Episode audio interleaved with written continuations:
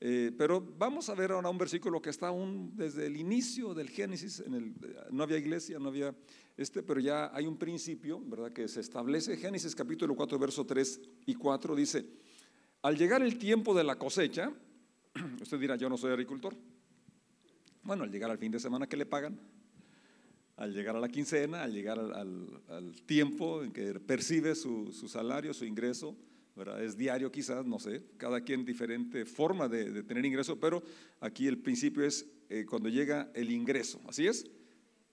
Ahí en vez de cosecha, usted puede poner cuando me pagan, cuando recibo ingreso, cuando recibo utilidad, ¿así es? Aquí hay dos personas, uno es Caín, otro es Abel. Caín presentó algunos de sus cultivos como ofrendas para el Señor.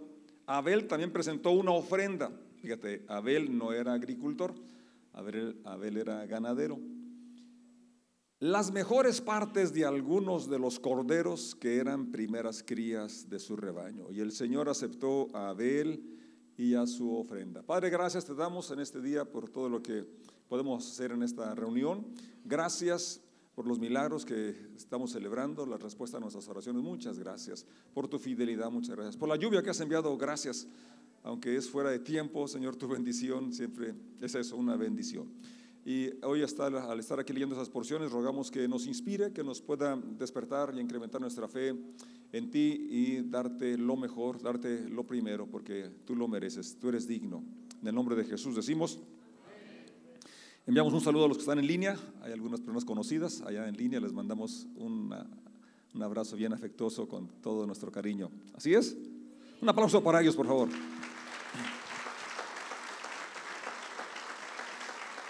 Aquí miramos en, este relato, eh, y siempre a veces, no sé si te has preguntado tú, ¿por qué el Señor acepta una ofrenda y otra no?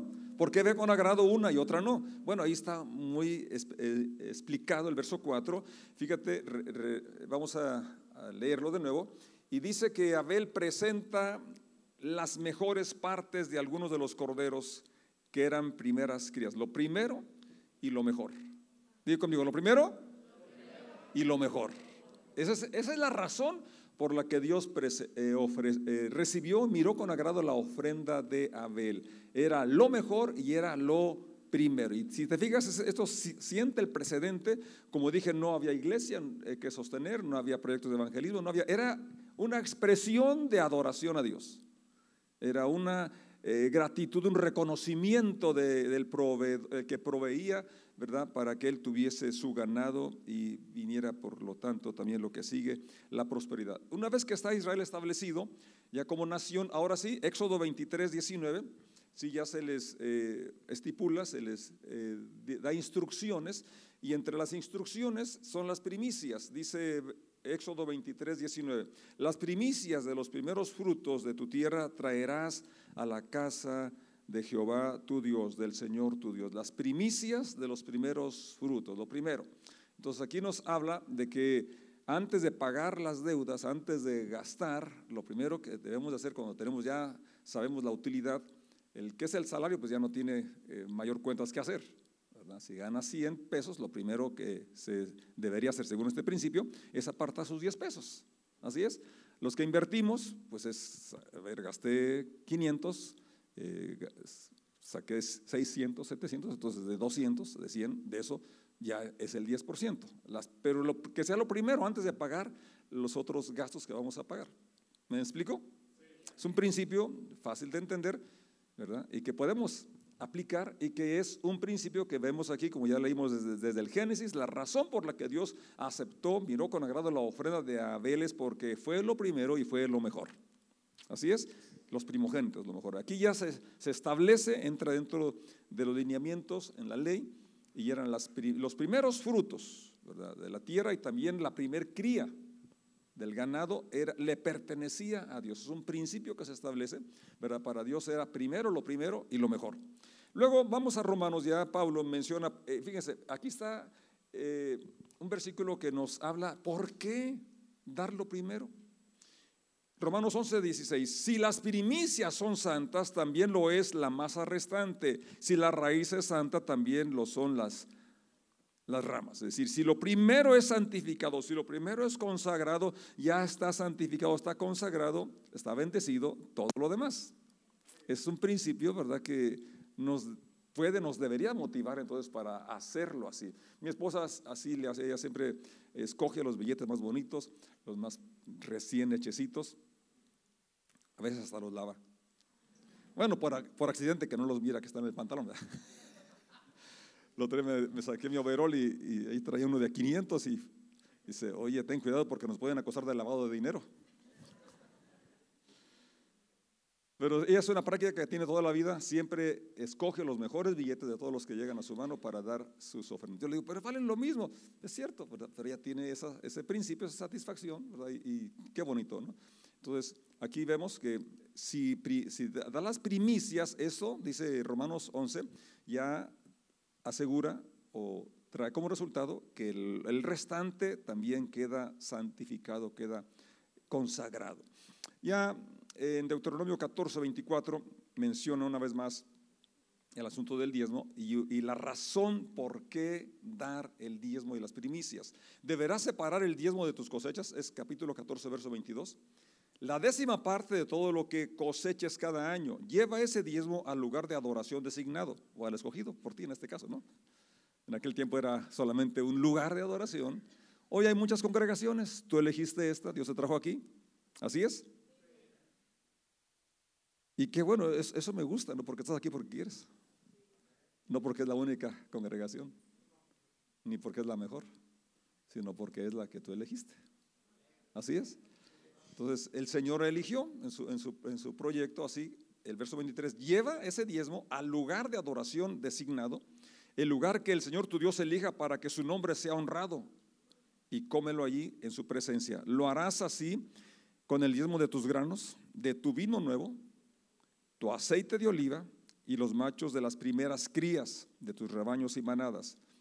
Mira lo que sigue. Esta práctica te enseñará a temer siempre al Señor tu Dios. Entonces, no solamente era el asunto económico para el sostenimiento de la tribu de, Leví, de los demás gastos que tenía la nación, sino que tenía una razón más allá de las construcciones, más allá del avance, de la extensión, más allá de los proyectos que tuviésemos para invertir eh, el, dinero, sino dice la parte final de ese verso, pa, esta práctica, o sea, esa, eh, eh, eso de diezmar y ofrendar y dar las primicias, nos enseña a respetar, a honrar siempre al Señor nuestro Dios. Ahí está en la pantalla. ¿Puedes leerlo conmigo? Esta práctica me enseñará a temer, a honrar, a respetar siempre al Señor mi Dios. Qué, bendición, ¿no? Por eso dice ya en el Nuevo Testamento que demos con alegría. Porque qué alegría, ¿no? Es decir, y si no lo hacemos con alegría, el, el, respeto, la honra, pues como que no es muy válida esa honra, ese respeto. Entonces, aquí hay una, algo práctico y que va más allá, como dije, del asunto de lo material, que es importante, que es bueno que vamos a hacerlo, pero el, el meollo, el punto esencial es una práctica que desarrolla en nosotros el respeto, el amor, la gratitud, la reverencia, la adoración al Señor nuestro Dios. Ahora, Jesucristo fue muy claro, ¿verdad? Y él, muchas de sus parábolas, también ellas mencionó el asunto del dinero. Y digamos, Mateo 6, 31 y 33 lo hemos leído, Así que no se preocupen por todo eso diciendo qué comeremos, qué beberemos, qué ropa nos pondremos. Estas cosas dominan el pensamiento de los incrédulos, pero su Padre Celestial ya conoce sus necesidades, todas sus necesidades. Verso 33 lo conocen de memoria, pero más, sin embargo, busquen primeramente el reino de Dios y su justicia y todas estas cosas. ¿Cuáles cosas? Lo que nos llega a preocupar, ¿qué me vestiré? ¿Qué comeré? ¿Así es? ¿Dónde viviré? Esas cosas van a, ser añadidas, Dios nos va a dar, nos, las va a dar cuando nosotros busquemos primeramente el reino de Dios por encima de todo lo demás y llevemos una vida justa. ¿Así dice ahí? Cuando buscamos su reino y su justicia, es decir, llevar una vida justa, una vida de acuerdo a los principios que el Señor nos ha enseñado y podemos entonces tener esa fe, esa confianza, esa expectativa de que Dios nos va a dar aquellas cosas, necesidades básicas. Ahora, Lucas 21, versos 1 al 3 dice, mientras Jesús estaba en el templo, observó a los ricos. Fíjate, Dios mira a los ricos y también a los pobres. Nos ve a todos. Pero concretamente, Marcos y Lucas mencionan que él se sentó en un lugar cerca donde estaba la, la alcancía, el cajón de las ofrendas, para ver qué sucedía.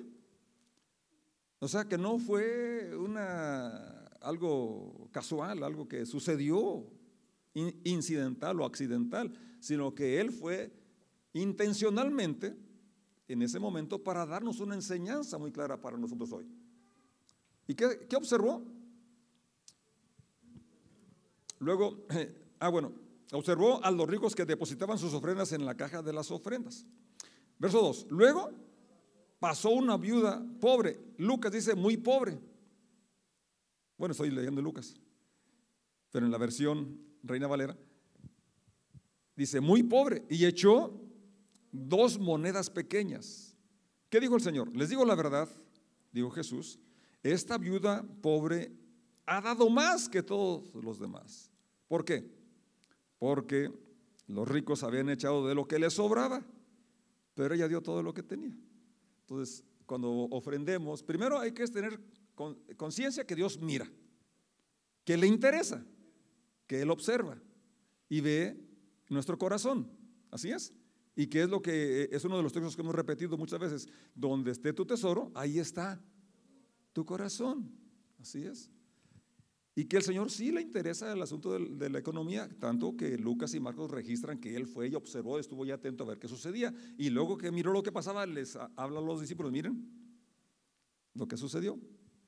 Así es. Entonces, el Señor tiene interés cómo lo hacemos. Ahora, fíjense, Lucas 11, verso 41, nos habla, el Señor está hablando, enseñando, por lo tanto, limpien el interior, dando de sus bienes a los pobres y quedarán completamente limpios. ¿Qué cosa, no? Que, porque esto habla de la generosidad, habla del corazón otra vez. Cuando damos a los pobres, habla de que tenemos un corazón compasivo, generoso y que no solamente le decimos Dios te bendiga, Dios te ayude, sino que hacemos algo para bendecirlos. Y eso trae una satisfacción. Quedarán limpios completamente. Pero bien lo que sigue. 42. ¿Qué aflicción les espera, fariseos? Pues se cuidan de dar el diezmo sobre el, el más mínimo ingreso de sus jardines de hierbas, la menta, la ruda, el cilantro, el comino, el orégano, no sé, cosas pequeñas, ¿no? Es decir, eran muy minuciosos, muy meticulosos, muy puntuales en, en diezmar, en ofrendar, pero olvidaban lo más importante. ¿Qué era? Pasan por alto la justicia y el amor de Dios. Y allí podría haber dicho, Señor, este, pues ya no estamos bajo la ley, ya eso de Abel ya quedó atrás. ¿Sí hizo eso? No. ¿Qué dice? Es cierto que deben diezmar. ¿Es cierto que qué? Creo que eso sería suficiente, ¿verdad? En cuanto a porciones de la Biblia, porque algunos decimos, no, es que eso es del Antiguo Testamento. Es el Señor del Nuevo y del Antiguo Testamento el que está hablando aquí. Y hablando en presente, les dijo a ellos, deben diezmar. Es cierto que deben diezmar, pero sin descuidar las cosas más importantes. Entonces no es una cosa en lugar de otra, son ambas cosas. Así es. Hay algo más importante, pero otra cosa que también es importante. ¿Me van siguiendo? Muy bien.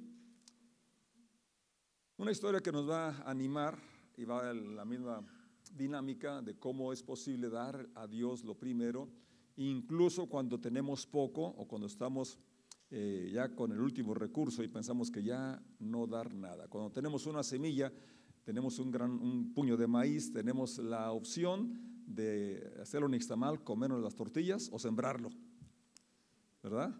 Y pues la urgencia nos, nos incita a mejor a comernos las tortillas, ¿verdad? El maíz. Pero la inteligencia nos lleva también a saber que si siembro voy a tener mucho más maíz porque voy a cosechar. En el primer libro de Reyes, el capítulo 17 nos relata un tiempo de los más difíciles que pasó Israel con una sequía eh, que duró tres años y medio, una, sequía que trajo una escasez extrema a, la población. Y Jesucristo mismo citó ese, ese pasaje ah, diciendo que en los tiempos de Elías había muchas viudas en Israel Y sin embargo, fue a una Sidonia, no una israelita, una extranjera, a la que Dios eligió para que sustentara a Elías. Pero no solamente a Elías, sino ella fue bendecida porque creyó, en medio de la escasez, en medio de la limitación, creyó al profeta y obedeció, actuó de acuerdo a lo que creía. Aquí muchos creemos, muchos creen que nos falta actuar. De acuerdo a esa fe, esa creencia. ¿Me van siguiendo? Gracias a Dios, el domingo pasado hubo una, respuesta positiva, se notó en los ingresos, ¿verdad? Entonces, y eso es lo que espero. Yo enseño para para que aprendamos y para que pongamos en práctica. Así es. Y, realmente el Señor dijo, si saben esas cosas son bienaventurados, sí, las hacen. Dice Primero de Reyes 17, verso 8. Luego el Señor dijo a Elías, vete a vivir a la aldea de Sarepta, que está cerca de la ciudad de Sidón. Yo le he ordenado a una viuda de allí que te alimente. ¿Cómo, cómo opera Dios? ¿Por qué no le ordenó a, a un hombre rico que tenía almacenado ahí, aunque estaba en escasez, él tenía ahí en sus bodegas dinero y, provisiones para comer. ¿Por qué no lo mandó a la casa del rey de Israel? Con una viuda y extranjera. Y Dios le ordenó, dice el verso que leí, ¿verdad? Yo le he ordenado a una viuda de allí que te alimente. ¿Sí lo leyó conmigo? Elías se dirigió a Sarepta y cuando llegó a las puertas del pueblo vio una viuda junto a la ley, juntando leña y le dijo, por favor, ¿podrías traerme un poco de agua en una taza? Mientras ella iba a buscarle el agua, la llamó y le dijo, también tráeme un bocado de pan, un taco, una torta. Pero ella respondió, le juro por el Señor su Dios que no tengo ni un pedazo de pan en la casa, solo me queda un puñado de harina en el frasco y un poquito de aceite en el fondo del jarro. Estaba juntando algo de leña para preparar una última comida. Después mi hijo y yo moriremos, o sea, nos dejaremos morir porque no hay nada que comprar y ni con qué comprar. 13. Entonces Elías le dijo, no tengas miedo. ¿Puedes decir conmigo esa frase? No tengas miedo. Sigue adelante y haz exactamente lo que acabas de decir. Pero, pero, podemos decir, ¿no? Limonero y con garrote. Está pidiendo, ¿verdad? Y, lo común sería, está bien, este, de lo que te quede, me compartes una mitad de taco, una tortita, lo que sea, lo que te quede después de que se, se sacien tú y tu hijo.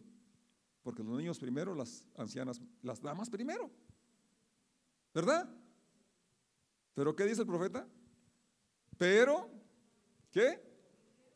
Primero cocina un poco de pan para mí. Primero cocina un poco de pan para mí. Porque Elías está representando al Señor. Elías está representando lo que vendría enseguida, una promesa de provisión. Elías, ¿verdad? Fíjate, en el verso inicial, verso 8, cuando Dios le ordena a Elías a ir con la viuda de Zarepta, le dice, yo le he ordenado a una viuda que te sustente. Y vemos que la viuda no sabía de qué se trataba. No sé si notó eso. Es a través de Elías que recibe la orden de alimentarlo. Él mismo es el que le pide y lo hace guiado por Dios. O sea, no es una idea que él se inventó, esto va a funcionar así. No, no, Dios le dijo que hiciera y la viuda creyó aquella promesa, aquella palabra. ¿Dónde me quedé? Luego con lo que te sobre, ah caray, fíjate, con lo que te sobre prepara para ti y para tu hijo. ¿No, ¿No les parece algo cruel? Este hombre de Dios, algo insensible, ¿no? Así es. Verso 14, aquí viene lo interesante. Pues el Señor Dios de Israel dice, siempre habrá harina y aceite de oliva en tus recipientes hasta que el Señor mande lluvia y vuelva a crecer los cultivos. Así que ella hizo lo que Elías le dijo. Léalo conmigo. Así que ella hizo lo que Elías le dijo. Por tanto, ella y su familia y Elías comieron durante muchos días, más de tres años. un poquito ahí alrededor, porque ya había estado Elías antes en el arroyo, tomando agua del arroyo, ya estaba la sequía, y los cuervos le llevaban carne y pan todos los días. ¿De dónde lo agarraron? Pues ahí un descuidado que estaba ahí, como Quique en la... Quique no es descuidado, pero asa la carne. y seguramente que llegaba el cuervo ya cuando la miraba lista, tenía buen ojo, ¿no? Esta ya está lista para el siervo de Dios y se la llevaba. ¿Quién se corría para no quemarse las patas o el pico, ¿no? a lo mejor era de esa que ponen a secar, cecina, ¿verdad? No sé, pero puntualmente el cuervo llegaba en la mañana y en la tarde con su cena, con su almuerzo y su cena para, para el profeta. Y él tomaba agua del arroyo. Se acabó eso y es, empieza lo que estoy aquí narrando, estamos leyendo, ¿verdad? Entonces, la promesa es que todo esto eh, Dios lo cumplió al pie de la letra, tal como lo, lo habló, pero la mujer tuvo que dar ese paso de fe. Ahora, verso, verso 17. Tiempo después, ¿Leímos el 16? No. Siempre habrá suficiente harina y aceite de oliva en los recipientes, tal como el Señor lo había prometido por medio de Elías. Tiempo después, el hijo de la mujer se enfermó, cada día empeoraba y finalmente murió. Entonces ella le dijo a Elías, ay hombre de Dios, ¿qué me ha hecho usted? ¿Ha venido aquí para señalarme mis pecados y matar a mi hijo? Elías contestó, dame tu hijo. Entonces tomó el cuerpo del niño en los brazos de la madre, lo cargó por las escaleras hasta la habitación donde él estaba alojado y lo puso sobre la cama. Después Elías clamó al Señor, oh Señor mi Dios, ¿por qué le has traído desgracia a esta viuda que me abrió su casa al provocar la muerte de su hijo? Entonces Elías se tendió sobre el niño tres veces y clamó al Señor, Señor mi Dios, te ruego que le vuelvas la vida a este niño. Y aquí vemos una palabra eh, creativa o de, iniciativa, porque hasta antes lo que Elías había hecho era por instrucción de Dios. Ahora se mueve, ahora guiado por el Señor y la compasión y actúa sabiendo que, Él tenía la facultad de orar y, pedir vida. Tú y yo tenemos esa, esa bendición de bendecir, de declarar prosperidad, declarar bendición. Verso 22. El Señor oyó la oración de Elías y la vida volvió al niño y revivió. Entonces Elías bajó al niño de la habitación en el piso de arriba y se lo entregó a su madre. Mira, le dijo, tu hijo vive. Entonces la mujer le dijo Elías, ahora estoy convencida de que usted es un hombre de Dios y de que de verdad el Señor habla por medio de usted. Entonces, para resumir, eh, aquí lo que hemos venido diciendo es que Dios es el dueño de todo. Así es, del Señor es la tierra, su plenitud, el mundo y los que en él habitan. Que tú y yo somos mayordomos, así es, que Dios nos va confiado diferentes eh, eh, cantidades, diferentes eh, medidas, y eso es de acuerdo a nuestra capacidad, pero que si administramos bien lo que tenemos, podemos, o somos candidatos a, a tener más. Y pero que un día daremos cuenta de nuestra mayordomía. De hecho, todos lo estamos siendo probados a ver cómo administramos. ¿sí? Que Dios estableció el diezmo, ya lo leímos que lo, las primicias es un, es un, principio bíblico, ¿verdad? Y que trae esa bendición de que al ofrecerlo primero, entonces lo demás está también consagrado y obviamente nos va a rendir. Esta mujer viuda era en una pobreza extrema, eh, no solamente en su condición, sino era una condición nacional, y en esa limitación ella actuó en fe, y lo primero es quitar el miedo. Si con el total no alcanzo, pues menos va a alcanzar con el 90 entonces, no tengas miedo, es la palabra que se le dijo a la viuda y se nos dice a ti y a mí. No tengas miedo, tenemos que depender de Dios. Jesús dijo, nuestro Padre, su Padre ya sabe de qué tiene necesidad, más buscad primeramente el reino de Dios y su justicia ahí. Esas cosas, el abrigo, el sustento, la vivienda serán añadidas. No tengas miedo. Confianza. Número dos, seguir adelante. Es decir, ella dijo Evelía, está bien, continúa con el plan, pero primero, lo primero. Así es. Cuando nos paguen, entonces, ¿qué hay que hacer? Antes de hacer los gastos, separar lo primero para nuestra ofrenda. Tercero, eh, ser generosos o, ser, nuestras acciones generosas son una semilla para la abundancia. Lo vemos en esta mujer. Comió ya su familia, comió Elías por aquel paso de fe que pudo dar creyendo la promesa de Dios que si ¿verdad? Habría bendición. Ella no sabía, pero pudo creer. Ahora, hay veces que las cosas son adversas o dices, empecé a, dar o ya tengo tiempo dando y como que en lugar de irme mejor me ha ido peor. Eso pudo haber sido lo que razonó la mujer, ¿no? La viuda, cuando se le muere su hijo. Caray. Y, y honestamente hace tiempo, yo incluso el primer tema que toqué en esa serie les dije que era para mí eh, una prueba, eh, muy difícil exponerlo, porque en este año eh, mi mamá fue operada, mi hermana Esther fue operada una o dos veces, Samuel dos veces, y gastos muy grandes también en el, campo, fallas mecánicas de gastos grandes. Y sí, yo, yo sí le dije Señor, Señor, pues no que vas a reprender al devorador. Porque así dice la, promesa de Malaquías. Yo reprenderé al devorador, o sea, esos gastos innecesarios, esas fugas. Entonces, quizás esta mujer también, ¿verdad? Pudo pensar, pues, ¿qué pasó? Entonces, ¿de qué sirvió que diera ese paso de fe? ¿De qué, de qué sirvió que, que, alimentara al profeta si finalmente pierdo lo que más quiero? A mi hijo. Quizás tú estés pasando una crisis similar, que te sientes defraudado por Dios, te sientes, ¿verdad?, que, que te falló el Señor o que no funciona. Porque eso experimentó esta mujer. Pero lo bonito es que no acabó ahí la historia. Y lo bonito que tu historia también puede ser diferente. ¿Verdad? Como la mía es diferente hace cuando empecé. Ahí están los gastos, ya estuvieron los gastos, ¿verdad? Pero tengo otra actitud. Tengo tantas bendiciones. Tengo la gracia de Dios, su perdón, su presencia, a mi familia, mi esposa, mis hijos, mis nietos. Ayer, ayer Nicolás cumplió, eh, bueno, el miércoles cumplió su primer año y ayer lo celebramos. Mis nietas, mis nueras, mi hija, soy bendecido con ustedes. Ayer les dije a los chavos, qué, gusto estar con ustedes aquí en la, en la cima del caracol allá arriba. Muchas bendiciones.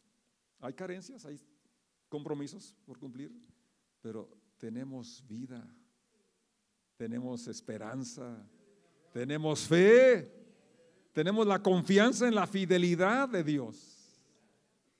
Y aunque ahí estaba el, cuadro triste, ¿verdad? Imagínese esta viuda perdiendo a su único hijo. Pero cuando el profeta, cuando el siervo de Dios ora, el Señor vuelve a la vida a este joven que había muerto. Dios puede una vez más resucitar la esperanza que habías perdido, la expectativa, la fe, la confianza que quizás habías perdido. Eh, y erradica la duda, el temor y la palabra es no temas, no tengas miedo, cree en el Señor y Él puede levantarte, resucitar esos propósitos por los cuales te has movido en la vida, esos sueños que se habían eh, quizás extinguido, eh, o las finanzas que pensabas que tú eras eh, destinado a ser pobre, a andar con limitaciones, con deudas. No, Señor. Dios quiere prosperarte. Señor quiere bendecirte. Pero así como Jacob, ¿verdad? Estaba en la cabeza, cabeza dura si no nos desbloqueamos, si no rompemos esos pensamientos de, pobreza, de limitación, ¿verdad? No vamos a avanzar. Entonces, para avanzar tenemos que primero creer a Dios, creer que tú y yo somos hechos, hechos para ser productivos, ser fructíferos. Desde la creación Dios creó al hombre a su imagen y semejanza y es una característica de Dios, la productividad, fructífero. Dios quiere bendecirnos para bendecir.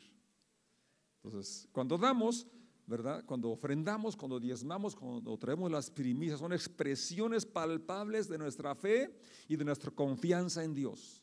Como leímos, es una forma de ejercitar nuestro amor, nuestra reverencia, nuestro temor a Dios, nuestra dependencia de Él. Es lo que nos mantiene con los pies en la tierra y humildes. un compromiso también con nuestra casa. Vamos a estar de pie, dale gracias a Dios. Proverbios dice, honra al Señor con tus riquezas y con lo mejor de lo que produces. Honra al Señor con, tus, con las primicias. Y entonces Él llenará tus graneros, tus tinajas desbordarán de buen vino. Pablo dijo a la iglesia en Corinto, cada primer día de la semana, cada uno separe según Dios lo haya prosperado. Las primicias, separe cada es, decir, Dios espera que tú y yo seamos de una manera eh, sistemática, ¿verdad? Proporcional a lo que Él nos ha bendecido, podamos sembrar, podamos dar, porque es un principio, como leemos desde el inicio, desde Abel, queremos que Dios se agrade de nuestra vida, de nuestra ofrenda, de lo que somos y hacemos, pues debemos darle primero lo primero. Así es, lo mejor y lo primero de lo que somos.